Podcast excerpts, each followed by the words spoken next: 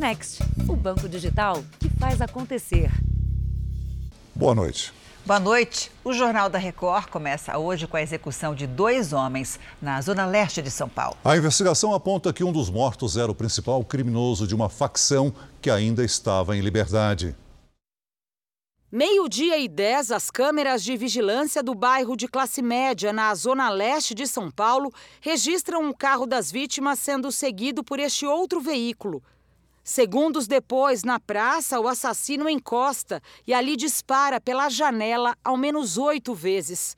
O carro de trás dá ré e faz o retorno. Na sequência, o veículo com as duas vítimas já mortas descem sem controle até atingir o portão de um prédio. Dentro do carro estavam Anselmo Bechelli Fausta e o motorista dele, Antônio Corona Neto. Anselmo é apontado pela investigação como um dos maiores líderes do PCC. Era até a tarde de hoje o criminoso número um da facção que estava fora da cadeia. Com ele foi encontrado cerca de 4 mil reais em dinheiro. Os familiares das vítimas foram até o local e se desesperaram quando souberam da morte dos dois. A polícia investiga se Anselmo foi assassinado por conta de uma disputa de poder e dinheiro dentro da própria facção. Outra hipótese é que ele pode ter sido morto por engano, num atentado em que o alvo seria o motorista. Anselmo também era investigado pelo roubo de 720 quilos de ouro no aeroporto de Guarulhos, em 2019. A vítima teria financiado o assalto da carga avaliada em 110 milhões de reais. A investigação quer identificar agora o ponto inicial da perseguição através das câmeras de segurança do bairro. Veja agora outros destaques do dia. Sobe para 116 o número de municípios atingidos pelas inundações na Bahia. Enchentes provocam mortes, destruição e deixam mais de 31 mil desabrigados. O Ministério da Saúde diz que vacinação de criança pode começar em janeiro. Europa reforça restrições para assegurar aumento de casos de Covid. Na série especial, o avanço da medicina no tratamento dos bichos.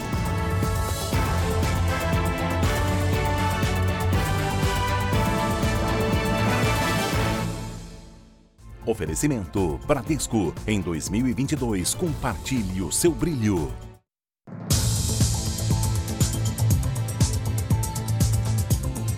Na Bahia, 100 cidades estão em estado de emergência e subiu para 20 o número de mortes no estado. Nós vamos ao vivo conversar com o repórter Felipe Costa. Boa noite, Felipe. O que está sendo feito para ajudar as vítimas o que acontece no momento por aí? Oi, Celso, boa noite para você. Aqui em Salvador, centenas de pontos como esse para doação foram montados justamente para receber doações para as vítimas da chuva. Além de comida e roupas, água potável é um item necessário, já que o abastecimento foi comprometido em muitos municípios. Os moradores das cidades atingidas começaram a receber hoje o auxílio gás e os bombeiros baianos receberam a ajuda de oito estados para resgatar as vítimas. Veja na reportagem. Depois de três dias ilhada dentro de casa, essa idosa finalmente foi socorrida. Um, dois, três. Ela, o marido e o cachorrinho da família estavam esperando ajuda na parte de cima da casa, na cidade de Tapetinga. A situação se repetiu em outras cidades do sul do estado. Em Ubaíra, esse morador aguardava o socorro no telhado. Um helicóptero da Polícia Militar conseguiu fazer o resgate.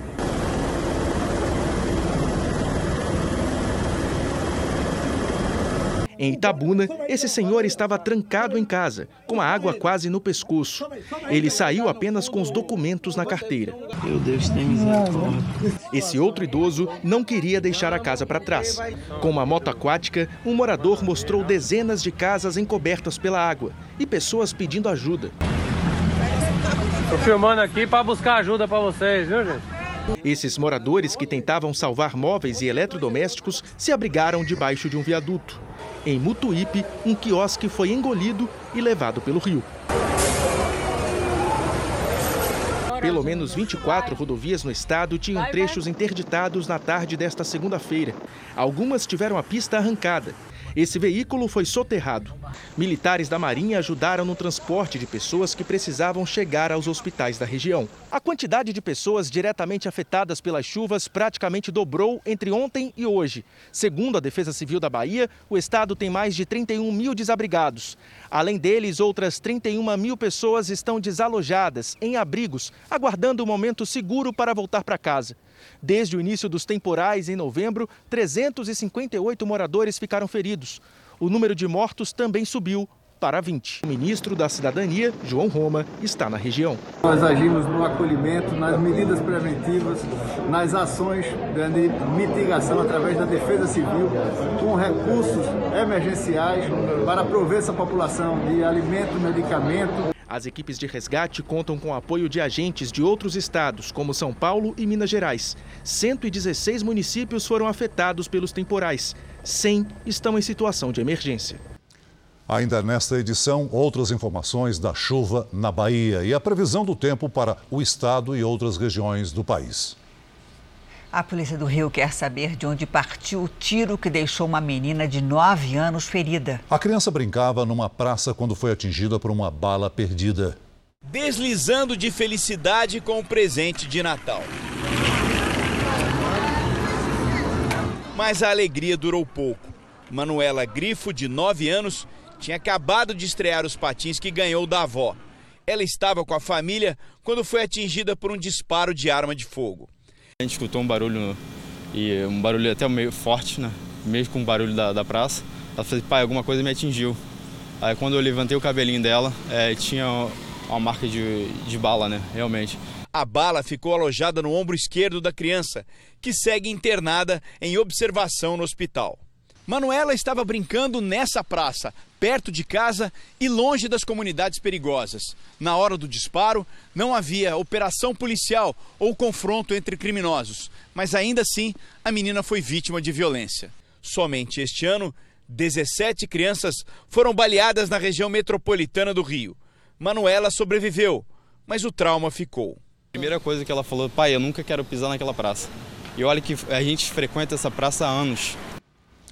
No sábado, o Jornal da Record mostrou um flagrante de um acidente grave na Grande Belo Horizonte. Um carro descontrolado voou sobre a pista e atingiu outro veículo. Três pessoas ficaram feridas. Hoje, uma das vítimas falou pela primeira vez depois do acidente. A imagem impressiona. Um carro desgovernado literalmente voa sobre uma avenida e bate em cheio em outro veículo. Repare que, ao ser atingido, o carro acelera na pista mas não intencionalmente. Com a colisão do veículo Chevette sobre o veículo Camaro, o condutor deste Camaro teria ficado inconsciente, acelerando o seu veículo de forma involuntária, atingindo posteriormente outros cinco veículos. José Aparecido, 48 anos, falou pela primeira vez depois do acidente em Ribeirão das Neves, região metropolitana de Belo Horizonte.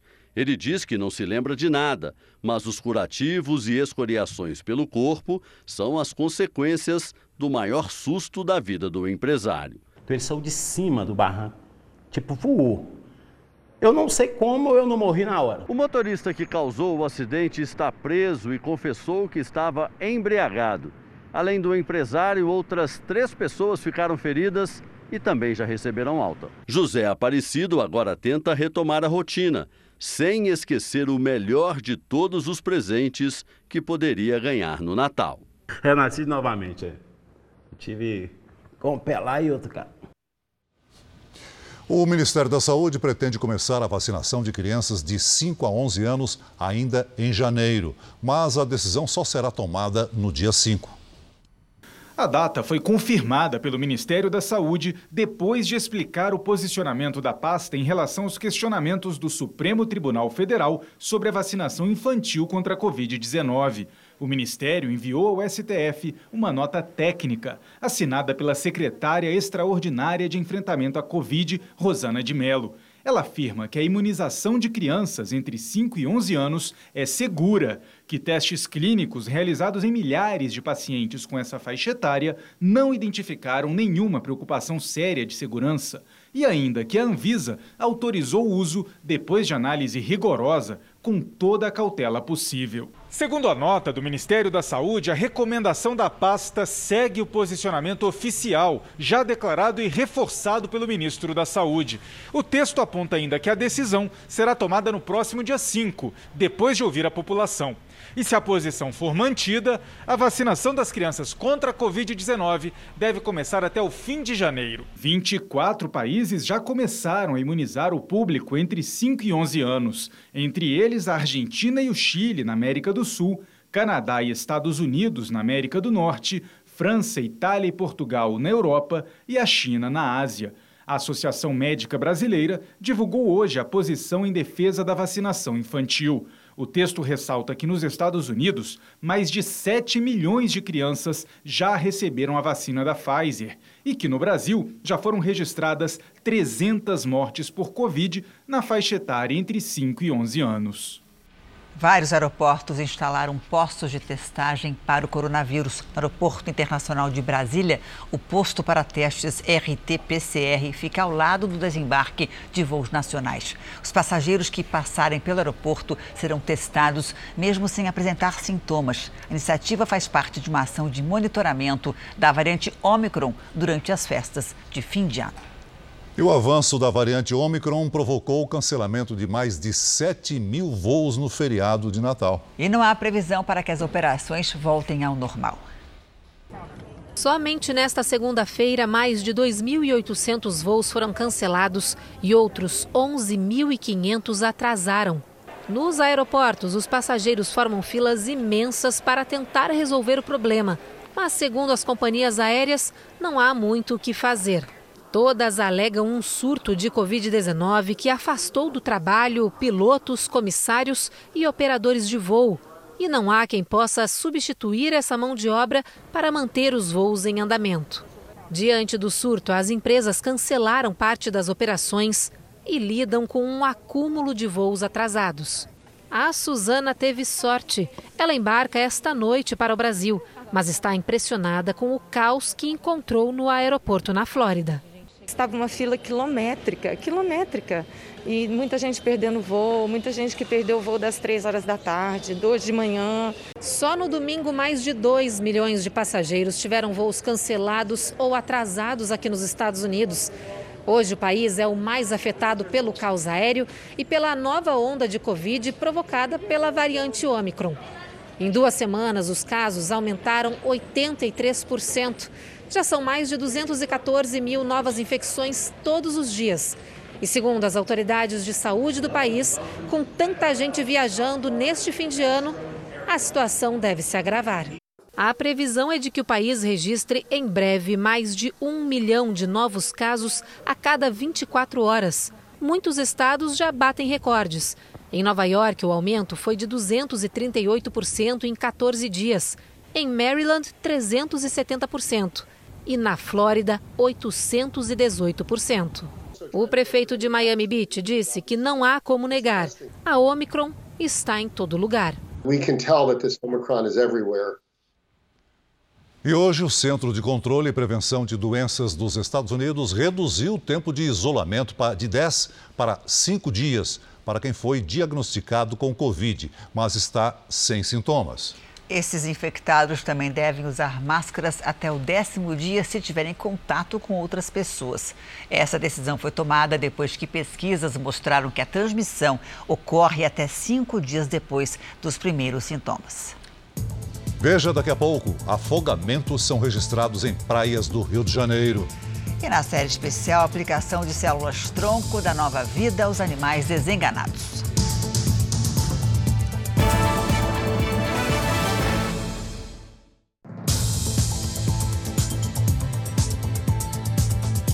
A última semana do ano terá restrições em quase toda a Europa por conta do recorde de casos de Covid.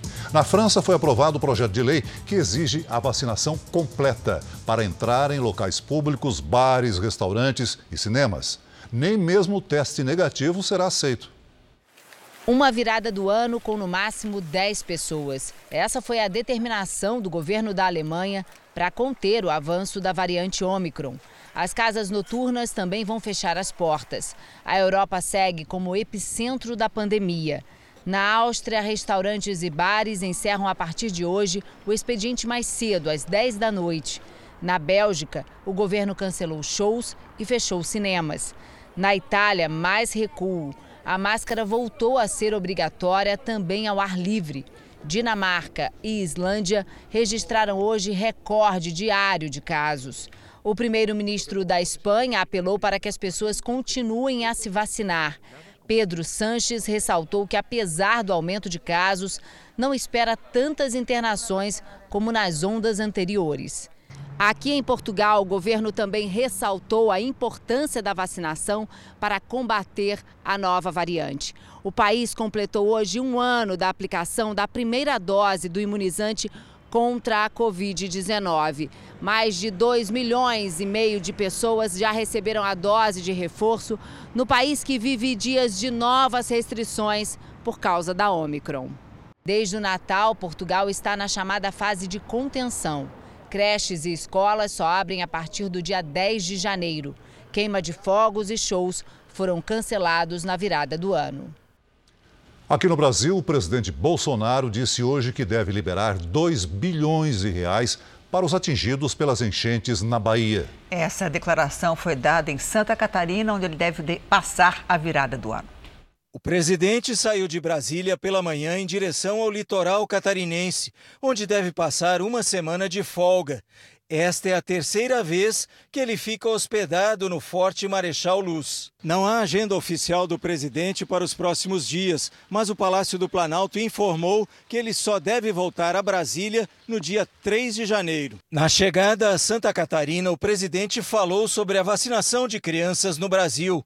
Ele disse que não vai imunizar a filha dele, de 11 anos, mesmo se a campanha para a faixa etária começar em janeiro e afirmou que há muitas dúvidas sobre o tema no mundo, apesar de alguns países já imunizarem crianças. A questão da vacina para criança é uma coisa muito incipiente, muita, nós não, né? O mundo ainda tem muita dúvida. Bolsonaro lamentou as mortes e a situação das cidades que sofrem com as enchentes na Bahia e prometeu ajuda do governo federal. Devemos agora no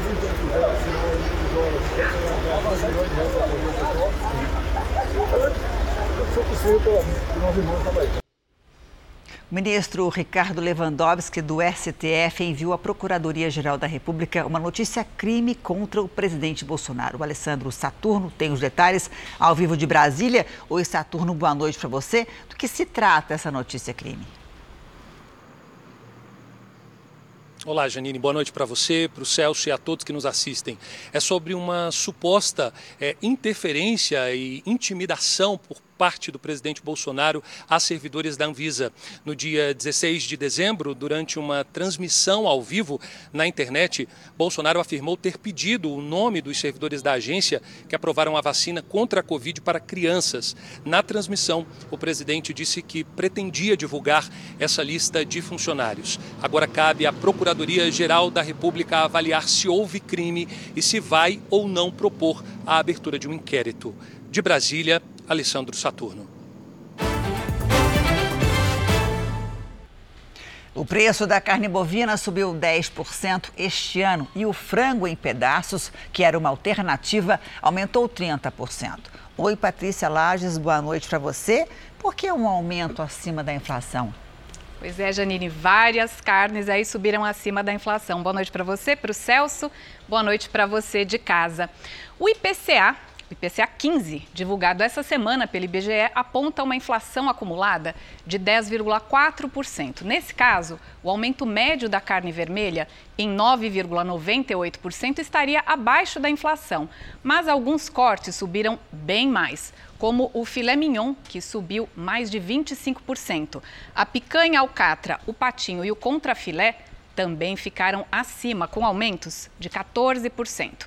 Um pouquinho abaixo da inflação estão a costela, com um aumento aí de quase 10%, o fígado, que subiu mais de 9%, né? E o acém, pouco mais de 8% de aumento também. Agora, a surpresa ficou por conta do frango e dos ovos, que são as proteínas que costumam substituir a carne vermelha. O frango inteiro saltou mais de 20% e em pedaços aumentou quase 32%. Já o preço dos ovos subiu quase 25%. Então, quais seriam as opções de proteína para não pesar no bolso do consumidor? Olha, Janine, tem aí algumas opções. A carne de porco e os peixes podem sim ser opções mais econômicas. Os cortes suínos tiveram deflação, ou seja, eles baixaram de preço em mais de 5%, segundo o IBGE. Os peixes, que também tiveram reajuste no preço, ficaram abaixo da inflação, em torno de 6,45%. Outros pescados também tiveram variação de preço abaixo das carnes, como a anchova, que aumentou aqui um pouco menos de 2%, o cação, que aumentou pouco mais de 5%, e a merluza, que subiu 7%. Fazer algumas alterações no cardápio pode trazer mais economia para o bolso, né, Celso? Sem dúvida. Obrigada, viu, Patrícia? Veja a seguir: em Vitória da Conquista, algumas barragens correm o risco de romper. E na série especial, como são feitas as próteses que recuperam animais resgatados em incêndios florestais.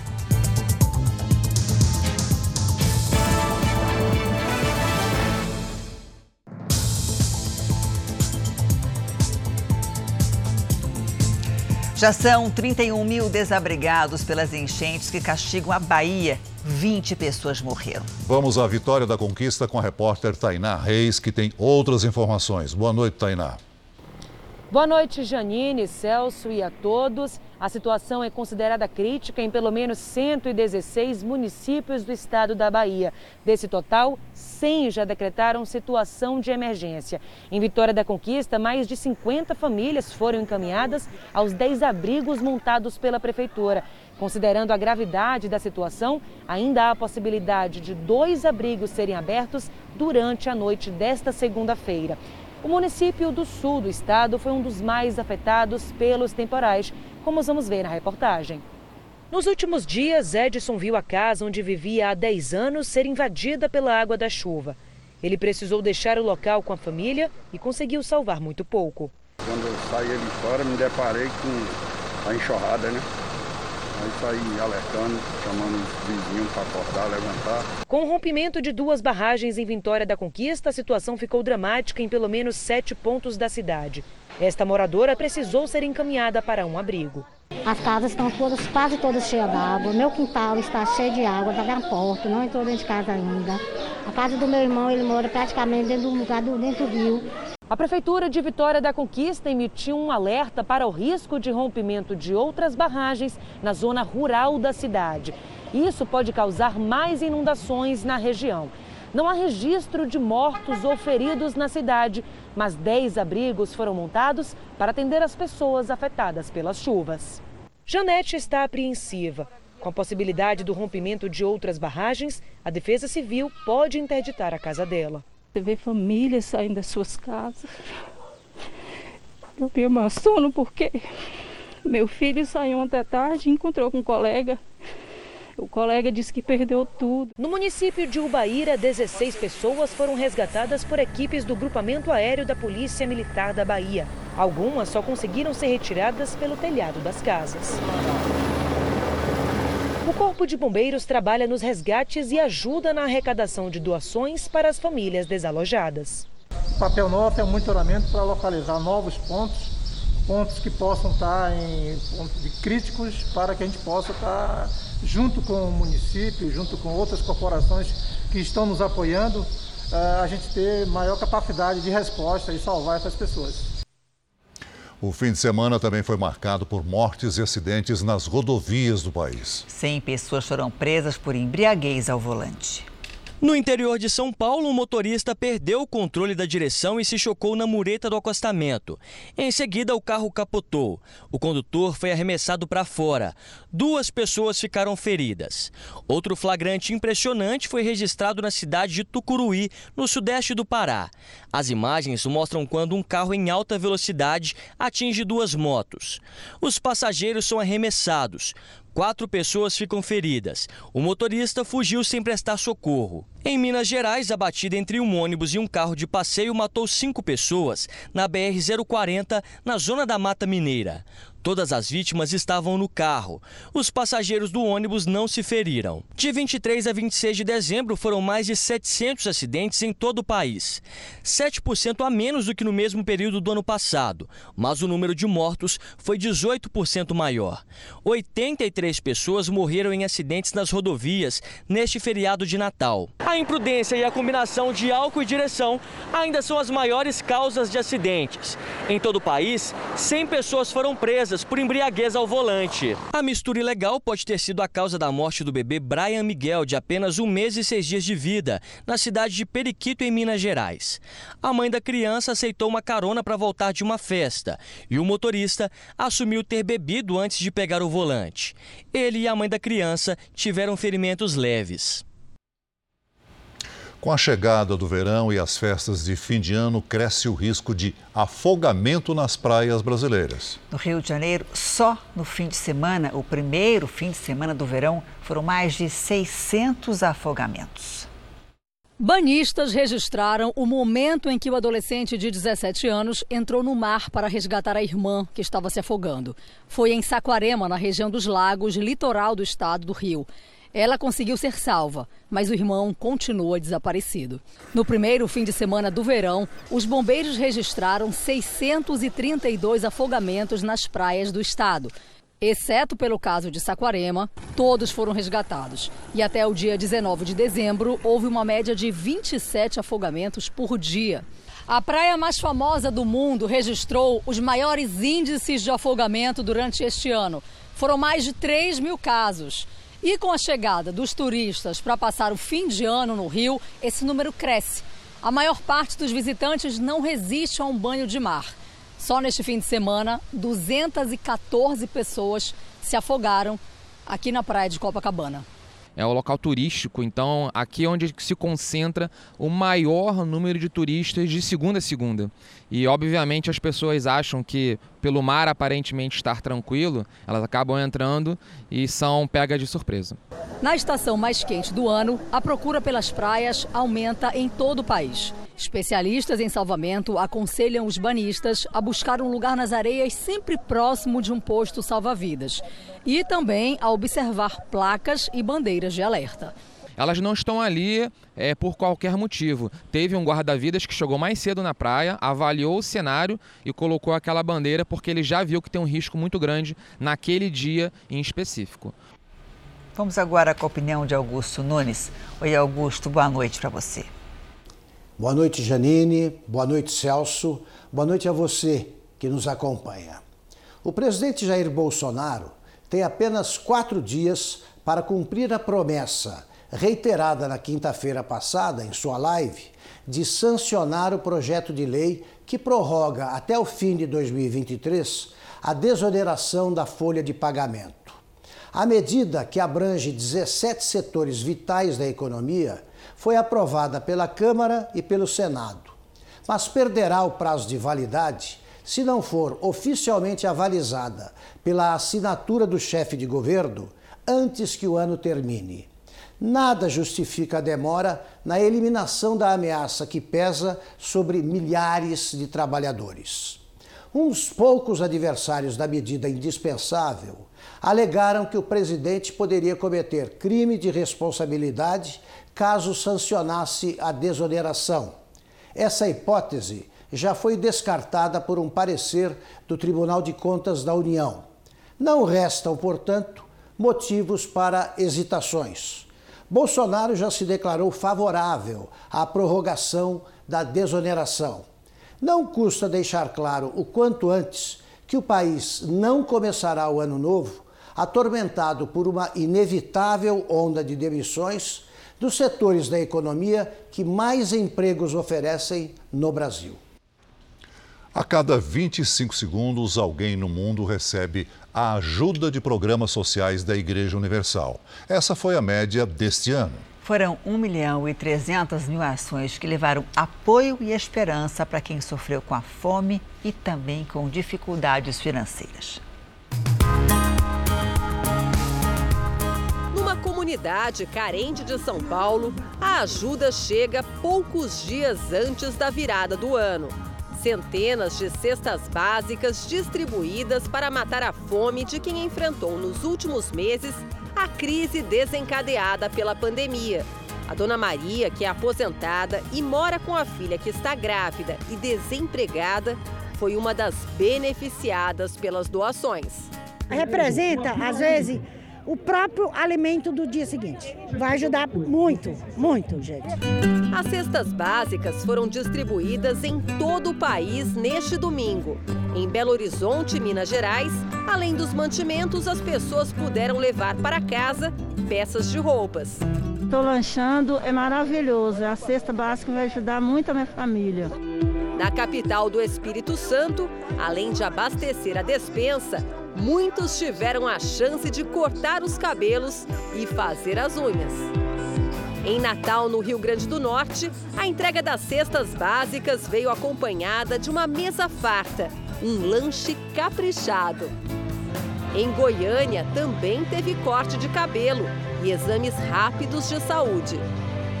E em Salvador, a animação tomou conta de quem saiu da fila com uma caixa cheia de mantimentos para virar o ano.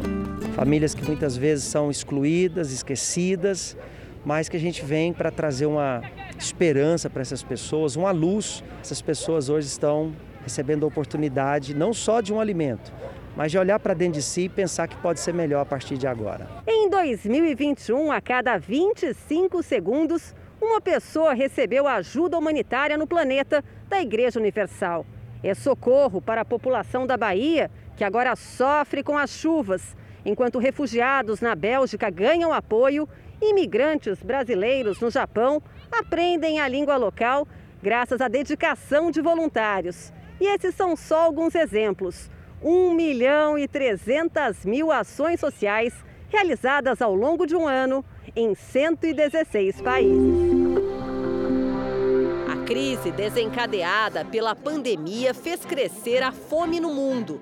Para prestar socorro emergencial ou até mesmo mudar a vida de populações fragilizadas, a Universal distribuiu quase 9 mil toneladas de alimentos. Em comunidades de todo o Brasil, foram atendidas pessoas que vivem em miséria extrema a população de rua, que cresceu significativamente no último ano, também foi amparada. Ações simultâneas e muito parecidas ocorreram em território africano. Onde dormir fome, não tem, não tem dinheiro para comer, para comprar, comprar comida.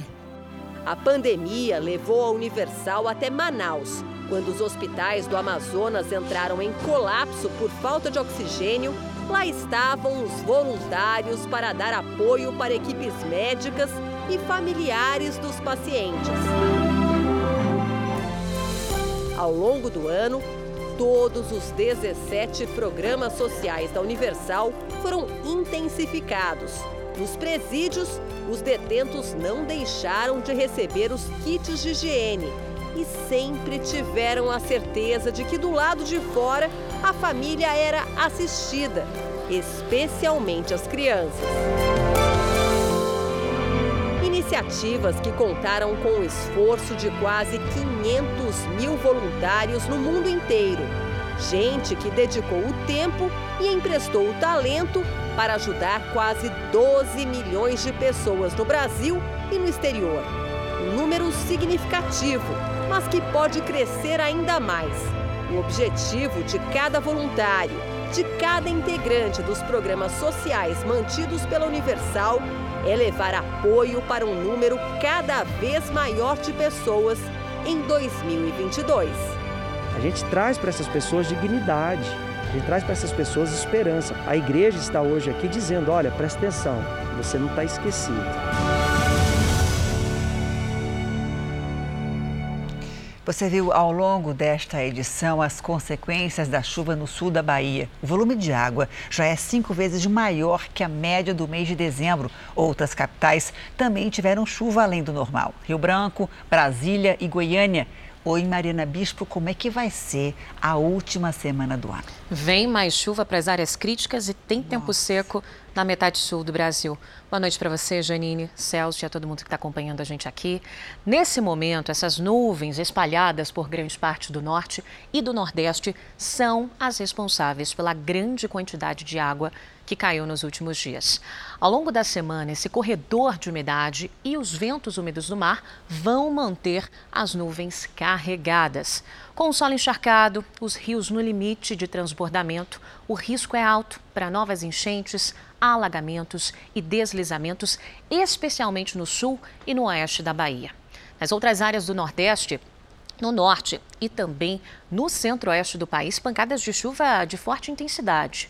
No sudeste, chove principalmente à tarde. Apenas nas áreas mais claras aqui do mapa, ou seja, no sul e em parte, pequena parte do nordeste, o tempo vai ficar firme e seco também. Em Porto Alegre e em Belém, calor de 32 graus. No Rio de Janeiro, 33. Em Cuiabá, faz 34 graus. Em João Pessoa e em Rio Branco, 31 graus. Em São Paulo, as pancadas de verão marcam a última semana de 2021. Atenção, bastante atenção para os temporais isolados que podem ocorrer nos próximos dias. Nesta terça-feira, máxima de 28 graus. Celso. Tempo Delivery, nós começamos com um pedido da Maila, que é de Itabuna, uma das cidades mais atingidas pelas chuvas. Mariana, ela pergunta como é que fica o tempo por lá. Importante, né, a gente falar sobre essa cidade. Amanhã, Maila, Boa noite para você. Chove o dia todo aí em Itabuna. A força d'água vai perder intensidade ao longo da semana, mas ainda há risco de transtornos. Bastante atenção, viu? Até sexta-feira, máximas entre 29 e 31 graus. E agora respondemos ao Samir de Vitória, no Espírito Santo. Perfeito, Sami. Obrigada pela sua participação também. A semana vai ser de chuva aí na capital do Espírito Santo, máxima de 30 graus amanhã e a tendência é que as temperaturas ó, diminuam ao longo da semana. E você que está assistindo a gente, não deixe de participar do nosso Tempo Delivery ao vivo aqui no Jornal da Record. É só mandar, só mandar uma mensagem com a hashtag você no JR pelas redes sociais. Boa semana para vocês. A gente se vê amanhã. Obrigada, querida. Até, Até amanhã, amanhã Mariana. No Japão, centenas de voos foram cancelados por causa de uma nevasca. A neve também interrompeu viagens de trem na região central do país. Cerca de 3 mil casas ficaram sem energia elétrica. Rodovias foram bloqueadas e houve engarrafamentos. Ninguém ficou ferido. A previsão é de mais nevascas ao longo da semana. A disputa mais divertida das tardes de domingo ganhou uma edição especial de fim de ano na programação da Record TV. O Paredão dos Famosos, sob o comando de Rodrigo Faro, começa daqui a pouco, às 10h45 da noite. E vai ter a participação de 10 famosos, um a mais do que normalmente tem. Oi, gente. Tava com saudade. São os minutos que antecedem o programa correria, testes. E a diretora Rita Fonseca tem a definição. É, é um show de humor disfarçado num game show. Isso aqui é um ensaio do que vocês vão ver daqui a pouco. Tem artista, tem comédia e tem mágica. Enquanto produção e técnica trabalham sério para deixar tudo perfeito no ar, nos camarins, o clima é outro. Ele já ele tem um metro e 93. Paredão é um jogo em que 10 famosos respondem a perguntas curiosas e duas famílias disputam para descobrir se o que eles responderam está certo ou errado. E o detalhe é que os artistas podem blefar.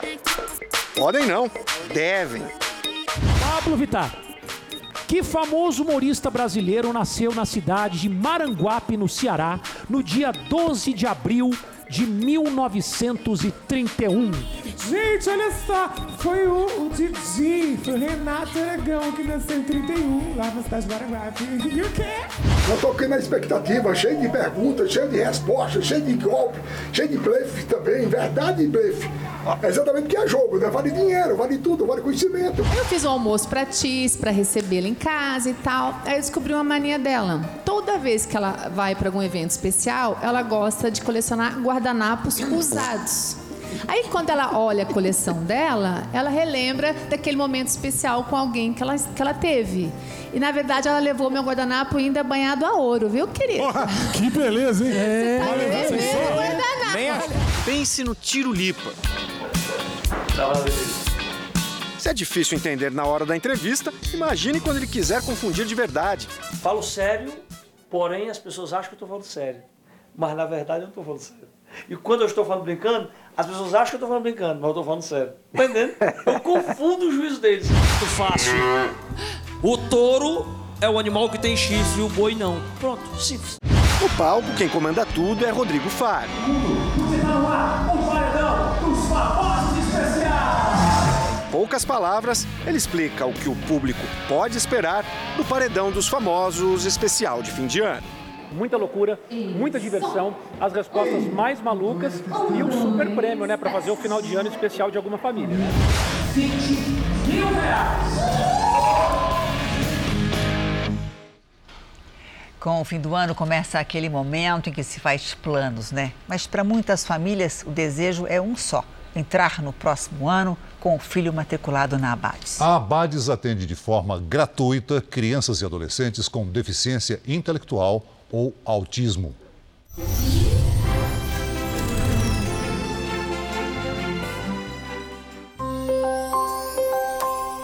A rotina do Sérgio é pesada. É preciso se dividir entre o trabalho tecnologia da informação e os cuidados com os filhos. Os gêmeos Vinícius e Mateus, de 6 anos, têm autismo, cada um com limitações diferentes. Quem ficava com os meninos a maior parte do tempo era a mãe. Em abril deste ano, a Luciana teve Covid e não resistiu à doença. O Matheus, ele é mais parado, ele interage menos com as pessoas, né? Coisa que o Vinícius interage mais, né? E o Matheus não fala, é... o Vinícius já fala, já conversa. O Matheus não vai no banheiro, ele faz na fralda. Antes da pandemia, o Vinícius e o Matheus tinham um acompanhamento especializado em uma clínica particular onde eles iam duas vezes por semana. O atendimento era coberto pelo plano de saúde que o Sérgio tinha, que custava quase dois mil reais por mês. Até que chegou o dia em que ele não conseguiu mais pagar. Depois que a minha esposa faleceu, eu não consegui mais é, é, é, trabalhar da forma que eu trabalhava, né? Eu trabalho bem menos, tipo assim, me reduziu aí 80% porque eu tenho que ficar cuidando dos dois, eu tenho que trocar fralda, dar comida. Os gêmeos Micael e Samuel também são autistas. Hoje eles passam apenas uma hora e meia por mês em um serviço de apoio da prefeitura. É pouco para atenuar as limitações que eles têm. Principalmente na fala, né? A fala deles é bem atrasada, eles não, não interagem com outras crianças. O Mikael mais repete o que a gente fala. O Samuel ele já consegue comunicar com a gente, muito pouco, né? Então, é, através da, da, fala, pouca coisa, mas é por movimento, levando a gente até o que eles precisam, o que eles querem. A esperança para os quatro meninos é conseguir vaga na Abades. Com o trabalho multidisciplinar, crianças com autismo e deficiência intelectual conquistam mais autonomia para viver melhor. Mas para aumentar os atendimentos, a entidade precisa de recursos. Já tínhamos uma fila de espera com mais de mil pessoas aguardando. E agora, com a campanha que está no ar, já tem novas pessoas nos procurando. É realmente angustiante para a gente saber que tem pessoas aí fora que buscam o que nós temos aqui dentro. A única coisa é que a gente não consegue absorver mais pessoas sem ajuda da população. É o que muitas famílias esperam para o próximo ano: que a fila da Abades ande para mudar a vida de mais crianças. Eles podem voltar a, falar, a interagir, podem ser crianças normais. Esse é o que eu sonho para os meus filhos. O potencial deles é muito grande, né? A gente vê isso neles, entendeu? O que, que realmente, realmente eles estão precisando é de, é de um empurrãozinho, né? E aqui na base tem tudo o que, que eles realmente estão precisando no momento, né? O Jornal da Record faz agora um convite para você ajudar na campanha da Abades. Veja como participar.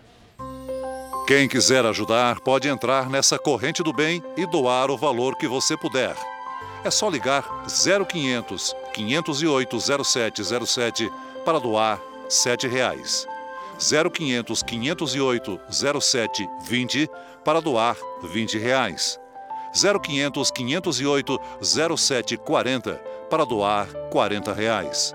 Ou você pode doar qualquer outro valor através do Pix doe@abades.org.br. Ajude a Abades a construir uma sociedade mais inclusiva.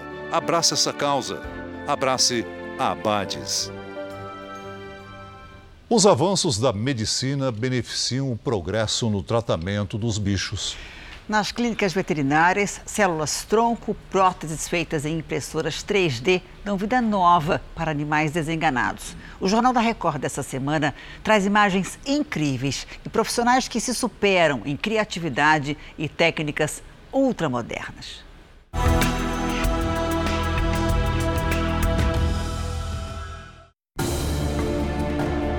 No continente com maior número de animais selvagens do mundo, o que serve de defesa aos rinocerontes vale mais que ouro.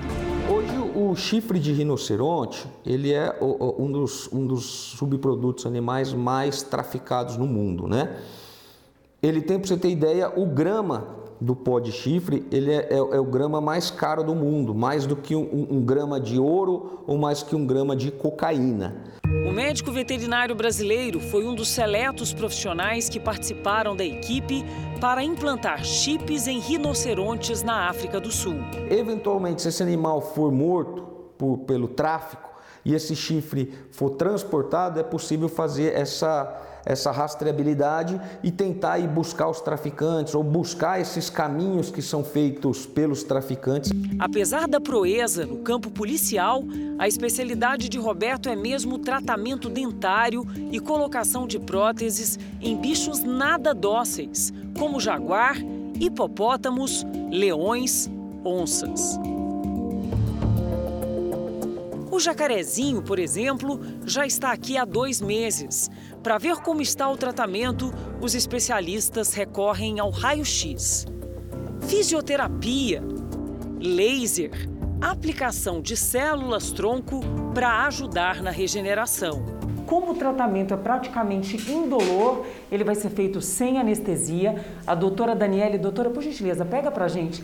Nessas três ampolas, olha, é difícil até acreditar, mas tem 6 milhões de células-tronco que serão injetadas para tentar ajudar na reabilitação de vários problemas, inclusive de articulação e neurológicos. Sem falar no problema de pele também, né, Isso. doutora Daniela? Como ele é um réptil, a gente esperava no começo que ele ia demorar, um, demorar para reagir uhum. a essa, essas aplicações, mas foi super rápido.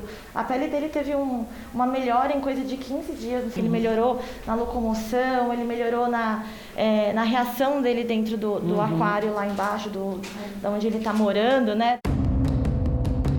Vê Fred assim, saudável, andando pelo jardim e degustando uma maçã, nem imagina que o jabuti teve mais de 85% do corpo queimado. O animal foi encontrado numa zona rural do Distrito Federal depois de um incêndio. As lesões eram tão intensas que os veterinários pensaram até em eutanásia. Ela perdeu a queratina e perdeu as placas ósseas. E quando ela perdeu a derme e os ossos do casco, a gente podia ver os, os órgãos se mexendo, né? E isso, obviamente, colocou ela numa situação clínica bastante crítica. Quando Fred estava mais forte, depois de um ano de tratamento, chegou a hora de tentar recriar o casco destruído. O ineditismo ele tem um preço alto, que é porque a gente não tem no, no que se basear. Não tinha um artigo científico sobre isso, não tinha uma experiência anterior. Então isso trazia para a gente muitas dúvidas e muito receio de não fazer algo da forma correta. O casco foi projetado em impressoras 3D por um designer, com a ajuda de centenas de fotos tiradas de todos os ângulos e mais de 200 horas de impressão. O casco, feito de uma resina derivada do milho, foi montado em peças, como um quebra-cabeças, já prevendo o crescimento do animal. Então era importante que periodicamente a gente tirasse a prótese para ver aquela parte onde deveria ter o casco, se não havia nenhuma infecção bacteriana fúngica, nenhuma lesão, nenhuma exposição de órgãos. Então, esse acompanhamento da ferida, esse acompanhamento da parte clínica era importante. Por isso que ela foi feita em quatro partes. A gente conseguia desmontar, avaliar a Fred, cuidar da Fred, entrar com medicamentos, tudo legal, ok, colocava de novo. Desde então já se passaram seis anos e a tecnologia avançou ainda mais. Agora, as impressoras são capazes de copiar células-tronco. Nos laboratórios, o rigor é o mesmo que o de centros de pesquisa para humanos. Nada pode ser contaminado. A vida do Fred, ou melhor, da Fred, é que só depois os veterinários descobriram que se tratava de uma fêmea de jabuti, se deve também e principalmente a uma tecnologia de ponta. Equipamentos modernos, como essa bioimpressora 3D de célula-tronco, capaz de reproduzir todo tipo de tecido e órgão humano e animal. Os animais eles têm uma, uma resposta à célula-tronco, ao tratamento com célula-tronco, muito, muito acelerado. Na verdade, muito melhores que humanos para tratamento com célula-tronco. Das bancadas, seguem os moldes para a impressora. E ela começa o trabalho minucioso de traçar as linhas que salvam ou melhoram vidas de bichos e de gente. A bioimpressora 3D usa como tinta a célula-tronco. Nós estamos usando a, a bioimpressora 3D para produzir mini cérebros, mini corações que vão ser colocados na indústria farmacêutica para fazer testes de remédios e não usarmos mais animais. O esforço coletivo de vários profissionais para salvar Fred rendeu até registro no livro dos recordes, o Guinness, já na edição de 2022. Então, saber que deu certo, saber que isso se tornou referência e saber que outras pessoas podem aplicar essa técnica em outras partes do mundo e salvar outros animais, ela traz uma sensação de conforto, de alegria, de satisfação muito legal. Um esforço conjunto para que os bichos também sejam beneficiados pela ciência e tenham o direito de viver mais e cada vez melhor.